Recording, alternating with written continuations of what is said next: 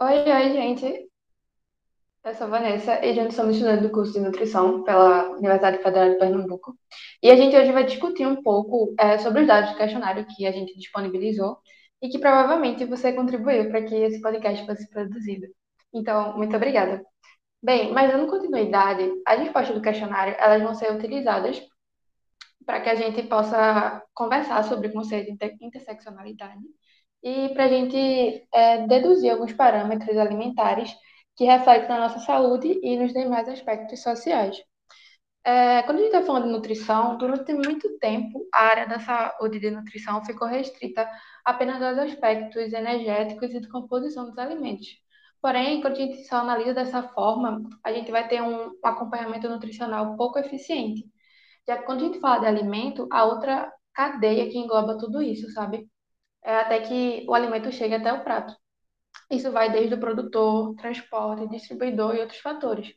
Além disso, a gente tem os aspectos sociais que vão estar envolvidos eh, nesse processo, tais como o momento econômico do país, a classe social do paciente, o local onde ele mora, a quantidade de pessoas que vivem com ele e, por conseguinte, a renda que vai ser distribuída para cada pessoa, no caso, a renda per capita presente na casa.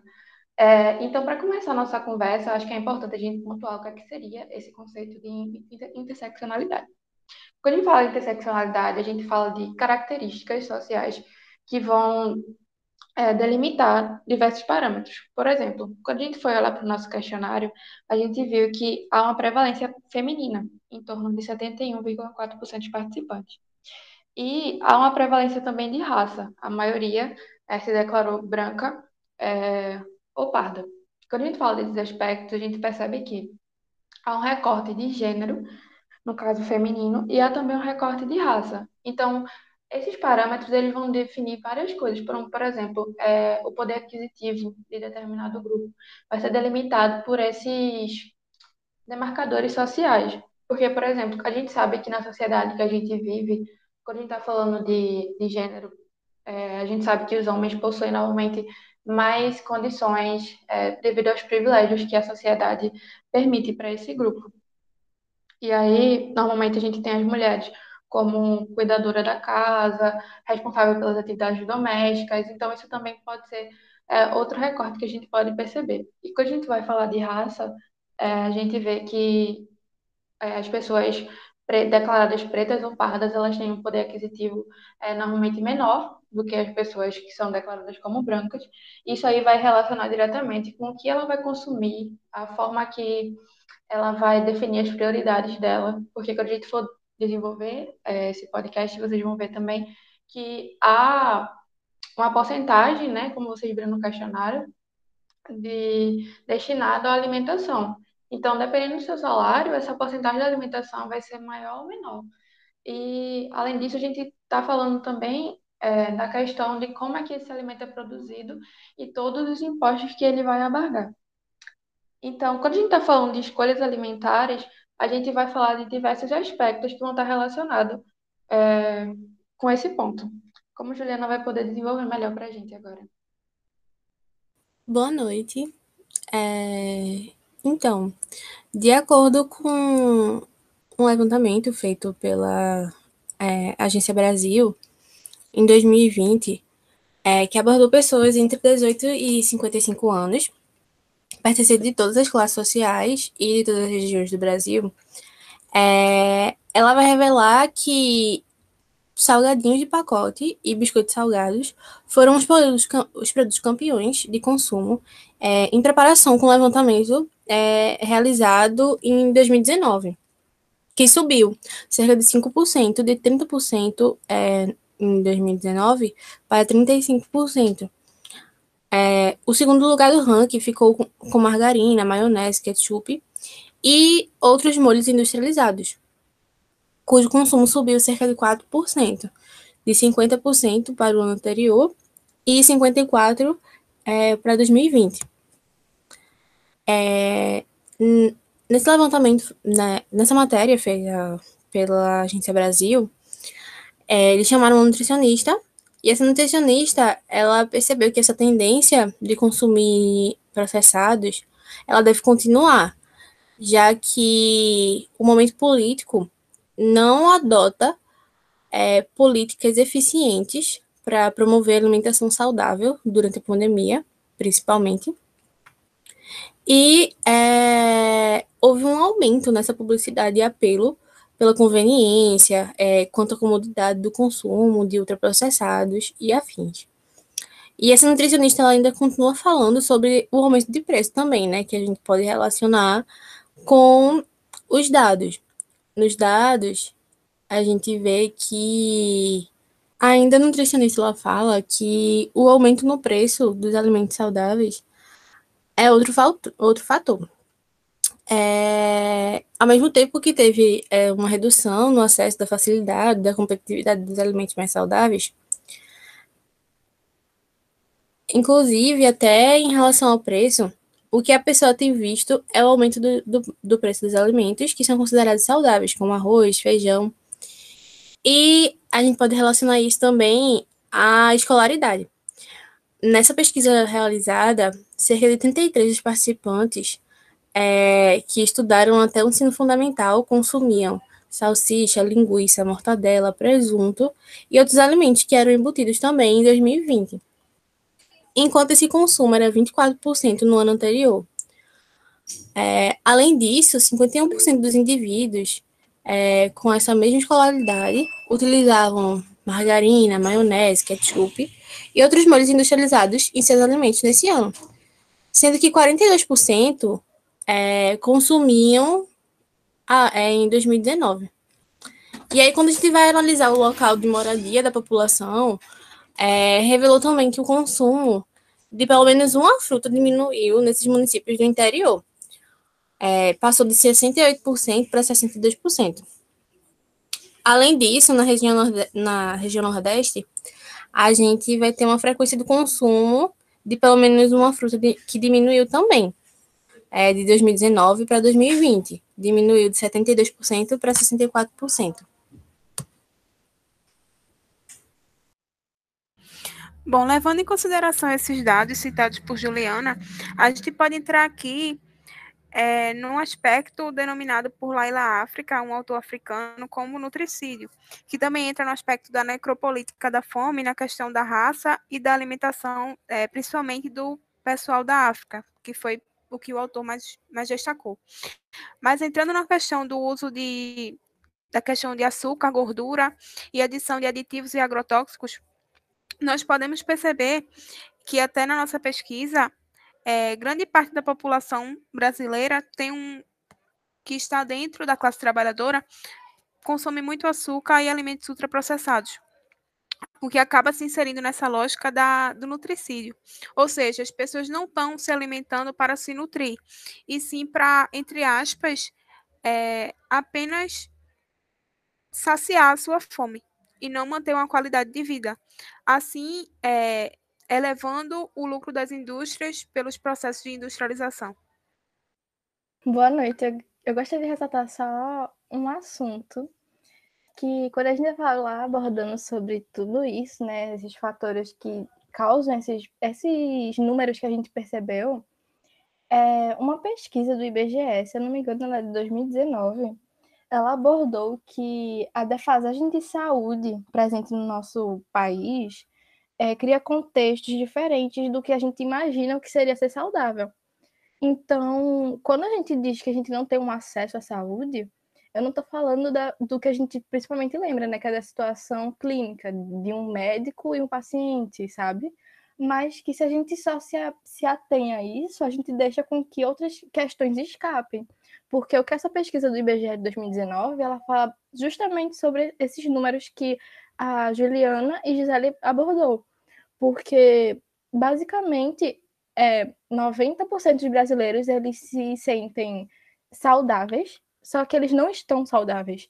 E aí a gente começa a refletir como é que essa questão social, nossa cultura em si, de a gente achar que a gente está se sentindo saudável, a gente acha que está saudável, e de fato a gente não esteja, mas como é que isso vem de fato, assim, da nossa sociedade? Porque se a gente sente uma coisa, a gente procura um remédio se a gente acha que um alimento é saudável, a gente consome mais ele, mas a gente não procura de fato os profissionais corretos para conseguir conciliar isso.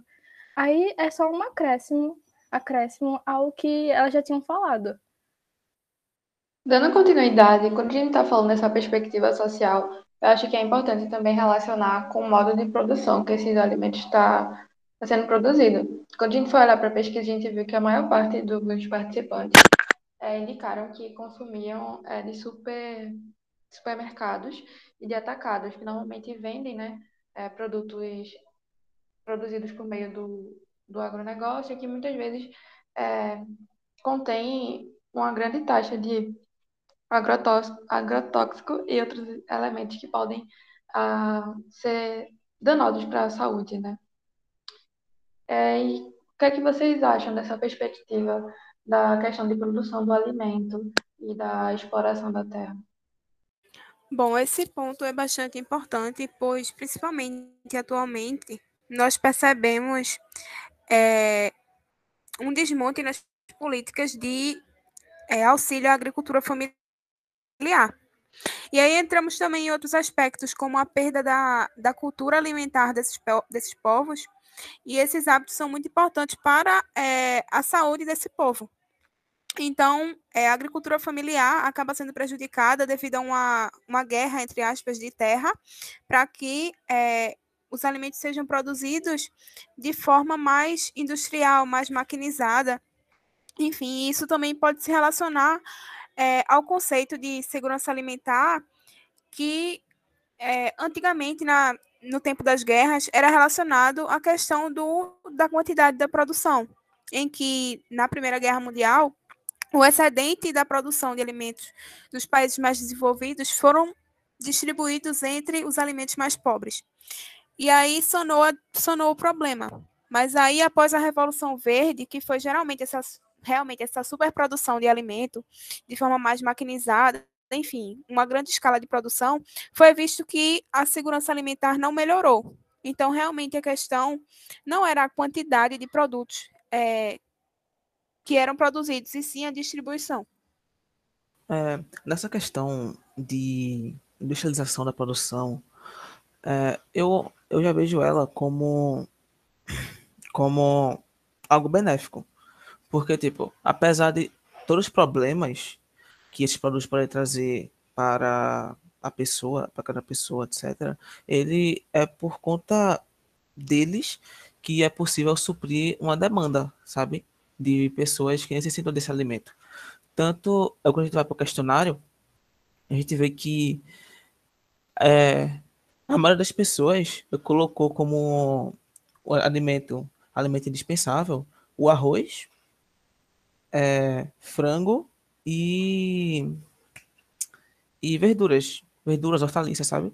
Que são os produtos que normalmente são os que mais utilizam, é, por exemplo, as verduras, são os produtos que mais há utilização desses produtos agrotóxicos, sabe? Além, além de toda essa, essa cadeia de produção da carne, por exemplo, do frango, por exemplo, sabe? Que tem toda uma cadeia de produção excessiva para o tratamento, de, o tratamento desses animais. Mas também, é, vendo, indo para a questão dos produtos industrializados, eles foram importantes, porque a maior parte das pessoas presentes na pesquisa, elas elas investem o que seria o valor ideal, o valor ideal para se investir em alimento, que seria cerca de 50% da sua renda mensal. Como também, aliado que a maioria das pessoas que estão presentes na, que estão presentes na pesquisa, elas recebem, elas têm uma renda mensal de 1 a 3 salários mínimos, sabe?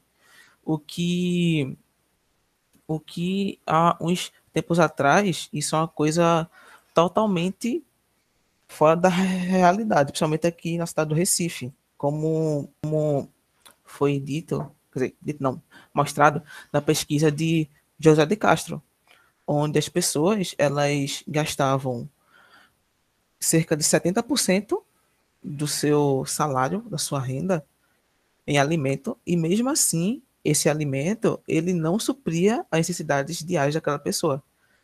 Elas sempre tinham esse déficit negativo na alimentação, sabe? E, além disso, isso privava elas de, de consumir outras coisas, tipo comprar roupa, sabe? Essas coisas mais banais.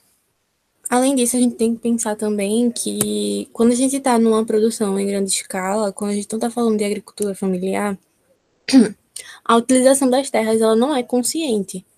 Quando a gente vai falar com relação ao meio ambiente, não existe é, um revezamento do plantio para melhoria do solo, enfim, causando assim o processo de desertificação da, da, da terra, do solo. E que esse processo vem cada vez mais aumentando. Além disso, a gente tem que pensar que quando a gente fala sobre o agronegócio, a gente é um dos maiores produtores e exportadores de soja do mundo. Mas para onde é que vai essa soja? A gente não consome ela. Mais de 90% dessa soja, ela é, é enviada para ser utilizada como ração do, da produção bovina, né? De carnes bovinas. E que cada vez mais essa produção de carnes, esse consumo excessivo que a gente tem de carnes é, no mundo, vai causando outros problemas com relação ao meio ambiente a gente vai causando também a desertificação, não só pela falta de, de uma utilização consciente no plantio, mas porque esse gado ele não é utilizado pensando-se também consciente, porque existe um limite de quantidade de gados por hectare que não é respeitado no Brasil. Além disso, a gente tem um grande desmatamento para a utilização simplesmente do, do pasto desses bois, enfim, e que vai causando cada vez mais desertificação. É... E sobre a soja, cerca de 90% é exportado e apenas menos de 10% a gente consome. Então, é, essa, quantidade, essa quantidade que é produzida, ela só serve para isso, para continuar esse maquinário de é, essa produção excessiva da carne, enfim, essa indústria da carne que é tão forte no nosso país, na verdade em todos os lugares, né? A indústria da carne ela sempre vai se tornar muito forte, porque na dieta que a gente tem é, ocidentalizada, que foi implantada e distribuída é, americanizada, é um incentivo muito grande do consumo excessivo dessa carne bovina. E essa carne bovina ela se torna muitos fatores. É, quando a gente vai olhar, de acordo com o G1, houve um aumento do preço da carne. Então, vai haver um aumento do consumo para as pessoas de uma renda mais baixa é, de coisas embutidas, justamente por esse ponto. A carne ela não se torna simplesmente é, a uma forma de poluir, enfim, mas nem todo mundo vai ter acesso a essa carne. Quem consome, consome excessivamente. E essa, essa carne vai se tornar uma forma de, de poder também. É, eu gostaria também de acrescentar em cima do que até o que o Luiz falou, porque como a Juliana também bem pontuou, né, que a gente, a economia brasileira é sustentada pelo agronegócio. Então, como eu já lhe disse que assim a gente começou a utilizar máquinas, fertilizantes químicos, agrotóxicos e essas coisas assim, a gente tem que se lembrar que isso tudo era voltado para sustentar o quê? O mercado brasileiro e grandes, os grandes agricultores. Eles não estão, de fato, voltados a essa, é, os agricultores familiares, ou então a pequena, assim, as pessoas, de fato, que consomem esses alimentos no Brasil, sabe? E aí, a gente tem que entender também que isso também está relacionado com essa diferença social que foi pontuado logo no início do debate, que seria é, esses pontos que vão fazer que a gente perceba que tem essa diferença, porque assim, quando a gente fala no, no recorte de gênero, recorte em questão da, da diferença social de, das classes, em questão de terra, sabe? Porque a gente sabe que isso vai atuar de maneiras diferentes quando a gente tem é, exemplos de privilégio diferentes, sabe? Fora que, quando a gente fala na questão ambiental, a gente sabe que tudo isso vai gerar um impacto enorme para tanto na questão alimentar, porque algumas, a maior parte, na verdade, dos nossos alimentos são produzidos pela terra, e outra parte também porque a gente precisa da terra para sobreviver, sabe?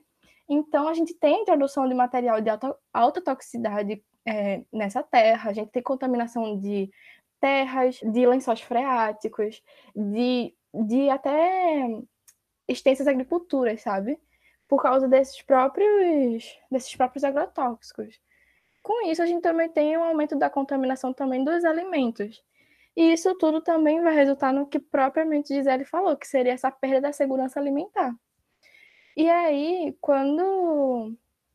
É, voltando para a parte que o Luiz falou, que de fato essa industrialização dos alimentos ela não vem pensando assim a ser uma forma a, assim que seria acarretando um, um mal para a sociedade de fato é porque ela é muito bem pensada, né? Ela é pensada justamente para que a gente entenda como se ela viesse para salvar a população que não consegue comprar alimentos in natura, alimentos que são mais perto do saudável.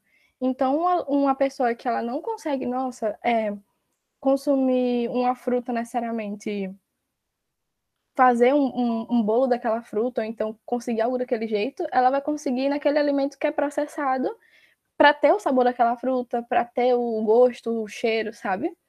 E tudo isso só vai fomentar, querendo ou não, esse sistema capitalista de agricultura, que seria o agronegócio.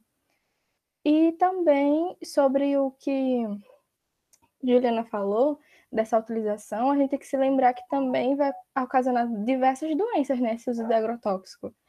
Que a gente tem cada vez mais pesquisas mostrando que é, é como chama? Os trabalhadores que eles vão é, que estão presentes nessa nessas monoculturas extensas, sabe? É, eles têm cada, cada ano que se passa, eles têm um, um percentual a mais de desenvolverem doenças como câncer, algumas doenças de, de trato pulmonar, algumas doenças da questão de pele, dermato. E aí, tudo isso associa, voltando-se ainda nessa questão desse impacto que vai gerar. Então, só para complementar o que Camila falou, é, eu acredito que esse acesso e essa dificuldade ao acesso à comida de verdade que as camadas de uma classe social mais baixa na população tem, é, seja justamente por isso, porque por causa da expansão das monoculturas e porque a maior parte do que é cultivado no Brasil hoje são grãos e eles vão ou para a agropecuária ou para exportação.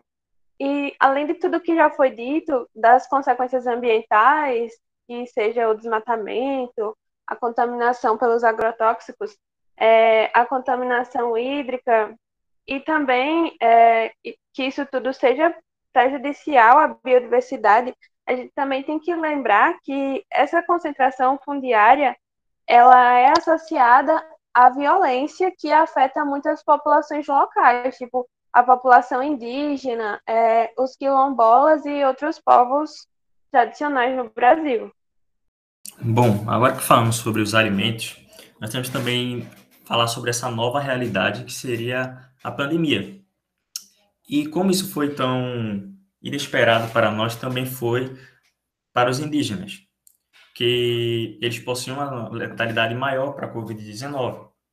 O governo, pensando nisso, fez barreiras sanitárias para impedir o contato com o povo. Porém, claro que as denúncias de invasão dos garimpeiros ainda continuam. Isso é muito preocupante pela disseminação nas aldeias. Mesmo por esse contato ocorrer tanto como pelos forasteiros, como para um auxílio de materiais de higiene, de limpeza, de água potável, que também pode ocorrer. Mas com a pandemia, o garimpo, principalmente, aumentou muito nessas regiões, contaminando muitos rios e o solo por causa do mercúrio. Teve um avanço de 30% desde o início da pandemia. E também nosso governo também teve eh, discursos de apoio que acabou afrouxando o mecanismo de proteção desses territórios, acabando intensificando o, o garimpo que e afrouxando a, a nossa fiscalização. Porém, esse avanço do garimpo também vai afetar diretamente na utilização dos agrotóxicos, pois as terras de, desses agricultores também avançam para a gente não, não ter uma demarcação de terra definitiva. E essa utilização perto das aldeias acaba ocasionando vários problemas de saúde, principalmente respiratórios. E muitas vezes eles é usado intencionalmente para afetar os indígenas. Aí sobre esse modo, sobre esse contexto, eu acho que é imprescindível uma contextualização sobre os agrotóxicos e um esclarecimento mais profundo sobre o agronegócio e os proprietários rurais. Quando a gente está falando sobre os proprietários rurais, eu acho que antes da gente começar a abrir essa conversa, a gente precisa pontuar sobre o projeto de lei 510, aprovado agora na pandemia, que é, é o a PL 510, que se baseou na alteração da medida provisória de 2019. E o que é que essa PL ela vai alterar? Ela vai alterar justamente é, a ocupação dessas terras, que são ditas como que não possuem proprietários legais nesse contexto. E isso vai favorecer que ocorra desmatamento da terra pública de forma ilegal. É, e muitas vezes isso acontece por forma, é, pela grilagem. Mas aí o que, é que seria a grilagem? A grilagem é uma prática de envelhecimento né, de, documentos, que antigamente era feita colocando um documento dentro de uma caixa com grilos, e aí o documento ficava com a cara de antigo. E por que isso ainda passa hoje em dia, né? Um dos grandes problemas é que quando o, o proprietário, que se diz proprietário da terra, né, é, vai mandar esse documento para o cartório, não há uma interligação, um cruzamento de dados entre os órgãos de controle estadual para preservação dessa terra, se aqueles dados realmente são verídicos. Então, assim, as terras ficam cada vez mais vulneráveis aos ataques que Vitor já citou anteriormente. Então, como é que a gente é, ficaria com essa questão do, do agronegócio, do agrotóxico e desse, desses povos originários que estão cada vez sendo mais expostos e com essas leis que estão sendo aprovadas durante a pandemia, em que a gente está mais vulnerável? Então, a gente sabe que a PL ela vai legitimar essas práticas de grilagem porque ela vai alterar datas que seriam de invasões de terras públicas que antes havia uma lei para protegê-las e hoje em dia a gente consegue que tenha brechas para que haja essa, essa invasão. E aí, com isso, a gente sabe que a grilagem de terras públicas, ela vai ser responsável por um terço do desmatamento no nosso país e também ela vai ser um, uma violência, de fato, porque a gente aborda, a gente aprovar um projeto como esse, ele vai ser um projeto perigoso e de âmbito assim desnecessário, porque se a gente for é, prestar atenção na nossa questão econômica, as mesmas pessoas que são donas de maiores partes de terras que são utilizadas para essa produção de gado ou de agro, é, de grãos e etc., eles têm amplamente dinheiro suficiente para comprar terras que são legais e legitimadas perante lei, sem ser com essa de acordo com essa, essa nova lei, entende? De acordo com essa PL. E aí, se ela entrar em vigor, as outras terras que seriam que teriam um certo tipo de proteção, ela vai dar uma brecha que tenha uma legalização para que seja invadida, sabe? De ter uma ocupação que não era prevista por lei. E aí, o mais chocante disso é porque essa PL não foi votada porque a gente sabe que ele não era, assim, não chegou a ser votada uma questão ampla, porque sabiam que não iria passar. A bancada ruralista, ela acaba agindo de uma forma assim entre eles, sabe? Eles iriam se apoiar significativamente, porque isso iria apenas beneficiá-los. E a gente sabe que o, o IMASON, o Instituto do Homem e Meio Ambiente da Amazônia, ele publicou uma nota técnica condenando essa PL porque eles têm as preocupações que, dentre as consequências mencionadas, eles botam que a anistia do crime de invasão à terra pública e o incentivo e a ocupação de terras e também o desmatamento como os principais é, fatores de ser um projeto tão perigoso. Diante dos fatos já citados, a gente tem que pontuar especialmente a situação que a gente vive agora é, de pandemia, que vai mudar os hábitos alimentares do brasileiro como um todo. E, em especial, a gente vai notar que durante a pandemia é, houve um aumento de cinco vezes de pessoas é, em situação de fome ou de extrema miséria. é, isso vai afetar diretamente é, todas as camadas sociais. Como a gente já viu anteriormente, a gente vai ter um aumento do, do consumo de miojo e de embutidos, que, vai tá, que também foi refletido na nossa pesquisa. Por exemplo, quando a gente está optando por frango e por embutidos. É, o Brasil ele tinha saído né, do mapa da fome em 2014, mas aí ele voltou durante a pandemia para esse quadro e que a, a gente vai ver que vai ser refletido na nossa sociedade. Bem, diante disso, eu acho que é importante a gente pontuar é, os dados que a gente observou né, sobre é, a rotina alimentar, de certa forma, os alimentos que são mais predominantes. E como é que isso aí vai é, ser representado no nosso questionário sobre as opções alimentares e sobre a questão da disponibilidade desses alimentos. Então, é, quando a gente fez a nossa pesquisa, a gente chegou a diversas conclusões e assim, para a gente conseguir analisar, a gente não pode apenas assim olhar por um aspecto, ah, pensando de uma forma só pelo lado nutricional da coisa. Porque a gente já percebeu que tem diversos fatores que também vão influenciar nessa questão de como seria essa alimentação, esse consumo desses alimentos durante o dia a dia. Então, é, complementando até o que Vanessa disse, é, quando a gente parte para a segunda parte do nosso questionário, que ela é mais focada no perfil socioalimentar do que essas pessoas, essas 235 pessoas responderam, a gente começa a perceber logo na, na pergunta 13, que seria qual carne mais se consome atualmente na casa, hoje em dia, é, as, que a gente mais recebeu foi que atualmente seria o frango ou alguma outra carne que esteja mais barata, como a carne de segunda, ou então outros alimentos que substituam esse, essa, o que seria essa carne, sabe? Essa proteína de fato. A gente também pesquisou, e Gisele pontuou bem também no artigo, no artigo numa pesquisa, que era sobre a volta do alto consumo do ovo, como também uma, uma fonte de proteína. E aí muitas pessoas recorrem também a isso por causa da questão do preço, também porque quando a gente fala de alimento, ele não é só a, a questão nutricional, também tem como aquela pessoa tem aquela relação com o alimento e como ela, se ela tem acesso àquele alimento.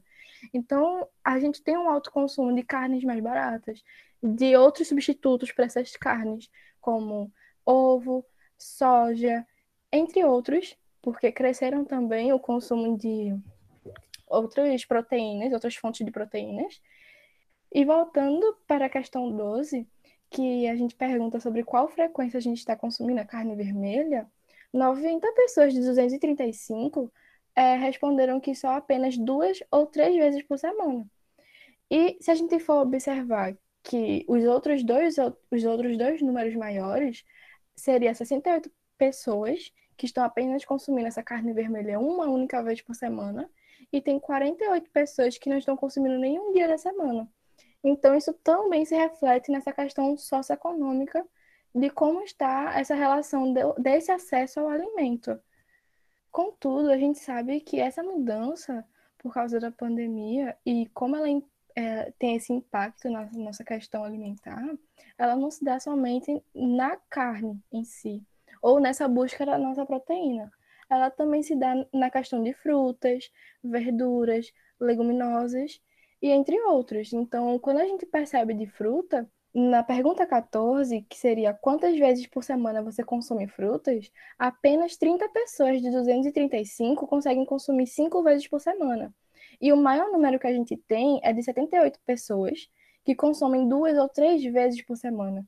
Isso também foi demonstrado por Juliana quando ela fala que teve uma redução da porcentagem de, do consumo de fruta aqui, tanto no Brasil como no Nordeste. E quando a gente começa a perceber quais frutas que seriam mais consumidas, a gente tem a banana e a maçã, que provavelmente é porque são mais acessíveis em questão ao preço à população. E quando a gente chega na pergunta 16, que seria sobre quantas vezes por semana há o consumo de verduras ou hortaliças, que seriam, por exemplo, alface, rúcula, couve, etc., a gente tem 61 pessoas de 235 que conseguem consumir todos os dias. A gente tem 82 pessoas que conseguem consumir duas ou três vezes por semana. Então, a gente percebe que, por mais que sejam números mais altos que os dos anteriores, ainda é um número que, para 235, tem uma diferença, assim, porque deveria ser mais acessível, sabe?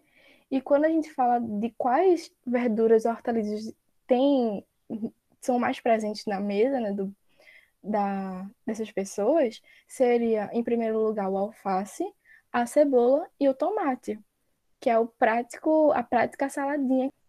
E quando a gente também fala de legumes, que na pergunta 18, que seria quantas vezes por semana a gente consegue consumir legumes, que seriam do tipo gerimum, cenoura, é, 38 pessoas de 235 conseguem consumir todos os dias, mas nós temos 87 pessoas que consomem apenas duas ou três vezes por semana. Fora que tem 30 pessoas, 235, que consomem nenhum dia na semana, que também é um número elevado em comparação aos outros que não consumiam nenhum outro dia na semana, é, mostrando que também há é, uma falta desse acesso a essa alimentação. E quando a gente chega na de quais seriam esses legumes mais presentes na mesa, a gente tem a cenoura, a batata e o gerimum. E quando a gente também vai falar sobre questões de garrafa, do consumo de óleo que Gisele falou anteriormente, a gente também tem é, de 235 pessoas, 110 pessoas responderam que apenas consomem uma garrafa de óleo por mês. Mas a gente também tem que se lembrar que o, o óleo de soja recentemente teve uma alta de preço muito brusca. Então, muitas pessoas estão procurando reduzir justamente por, por essa falta desse acesso, por ser um, hoje em dia, um, um item caro para você conseguir consumir mais vezes. E quando a gente também fala sobre é, os alimentos ultraprocessados, como por exemplo calabresa, presuntado, mortadela, a gente tem um alto consumo em comparação aos outros alimentos, porque a gente tem 91 pessoas de 235 que conseguem consumir duas a três vezes por semana. E apenas 44 pessoas que conseguem consumir nenhum dia.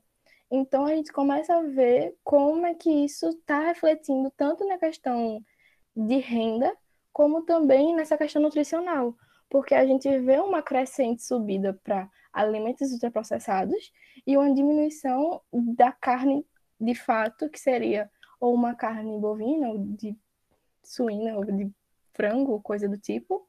A gente vê uma redução da, do consumo desses para uma preferência desses ultraprocessados. E aí isso também está em questão de renda, porque a gente sabe que teve um aumento muito brusco de, do valor dessa, desse quilo da carne, sabe? E fica mais sendo acessível esses tipos de alimentos para essas pessoas. Bem, e para complementar o que Camila, a fala de Camila, é, a gente vê também na, dentro da pesquisa é, dados relacionados à, à questão de renda dessas pessoas e também a quantidade de pessoas com que com que elas vivem. Nesse caso, a maioria das pessoas elas vivem entre entre três adultos dentro da casa, certo? Ou também ou também eles têm uma porcentagem de também de cerca de 22 pessoas, 22% de, das entrevistadas que vivem entre quatro adultos ou mais dentro de casa, sabe? E, e isso também atrelado de que muitas das pessoas entrevistadas, individuais aqui, cerca de 55%, elas não têm renda, elas não têm nenhuma fonte de renda. E, e atrelando a essas pessoas que não têm a renda, que, fez, que realizou a, a, a entrevista, no contexto geral, na casa, é, a renda total da, da, da casa, a maioria ficou entre um salário e três salários mínimos. Além disso, em casa, em casa, essas pessoas, elas vivem normalmente não, não, quer dizer, em maior, em maior parte entre três adultos em casa ou em quatro ou mais adultos. Também atrelando, voltando para a questão 10, que temos a renda familiar mensal, no qual a maior, a maior parte ela é de um salário até salários mínimos. No caso, é, já trazendo isso para a questão dos alimentos, a gente vê que nesse período, principalmente período de pandemia, houve, houve um aumento muito grande em, em certos alimentos, assim como foi citado antes, o aumento do preço da carne, do frango, sabe? E através disso, as pessoas começaram a optar por, por outras opções de obter esses nutrientes, normalmente com foco mais em proteína, certo? É, sendo que, tipo, mesmo com com muitas pessoas, muitas pessoas em casa, com os alimentos é, ainda assim subindo de preço, é, ainda assim, grande parte das pessoas conseguiram dedicar cerca de 50% dessa renda para, para alimentação, sabe? E isso é uma coisa importante considerar, visto que muitas pessoas, assim, perderam emprego, sabe? Perderam emprego, falta de emprego, é, como é houve houve um consumo maior de alimentos para pessoas estarem mais mais tempo dentro de casa, sabe? Além de, acredito eu, de que acredito não, quer dizer, além de houver um maior o maior gasto com outras coisas, sabe? Como energia, por exemplo, sabe? Por estar mais tempo dentro de casa, contas de água, sabe? E isso aumentou as contas no geral, sabe? E isso, como o gás, verdade, tá 100 reais, meu Deus, gente, 100 reais o gás. É, e, como visto também, assim, só para comentar agora, é, a questão da carne também teve um dos comentários da pesquisa que me chamou a atenção, que foi uma pessoa que comentou que ela gosta mais do, do frango, porém quando ele tem uma opção mais barata de carne, ele, ele, vai, ele vai optar pela, pela, pela opção mais barata, sabe? Por questão realmente de custos. E isso é onde, esse é o ponto que a gente vê que os custos, que realmente você tem uma alimentação relativamente mais saudável, na pandemia foi uma coisa que foi prejudicada, sabe? Além de outros fatores também associados. É, sobre isso também, a gente está falando é, sobre políticas governamentais também, né? É, quando a gente vai olhar a diferença de políticas voltadas, né, nesse momento, como acho que foi Vanessa que falou, que em 2014 a gente saiu do mapa da fome, mas a gente está começando a retornar é, mais intensamente agora, né? Assim, 2020, 2021 a gente tem que pensar também no tipo de política que a gente vai ver governamentalmente, né? As prioridades governamentais é, do Estado. E a gente vê que essas políticas não estão voltadas para uma. É, para tirar novamente o Brasil do mapa da fome. As prioridades do, do governo são outros, né? Como, por exemplo, a implementação desses tipos de projetos de leis como a gente falou, que não vão beneficiar os grupos é, menos favorecidos, né? Para finalizar nossa conversa, acredito que tudo que a gente relatou aqui afeta diretamente o conceito de soberania alimentar, que seria justamente essa capacidade de autonomia alimentar dos povos, que ele vai respeitar a cultura e os hábitos de cada país. E isso vai permitir, é, uma, além da geração de emprego, uma menor dependência né, das flutuações que o mercado externo vai ter. Então, quando a gente tem todo um sistema, todo um desenvolvimento de políticas públicas que afetam essa soberania alimentar, a gente vai afetar diretamente a qualidade de vida da população e a geração de renda. Bem, é isso. Muito obrigada por, por nos ouvir. Nosso podcast foi apresentado por Camila, Juliana, Lavínia, Gisele, eu, Vanessa, Luiz e Victor.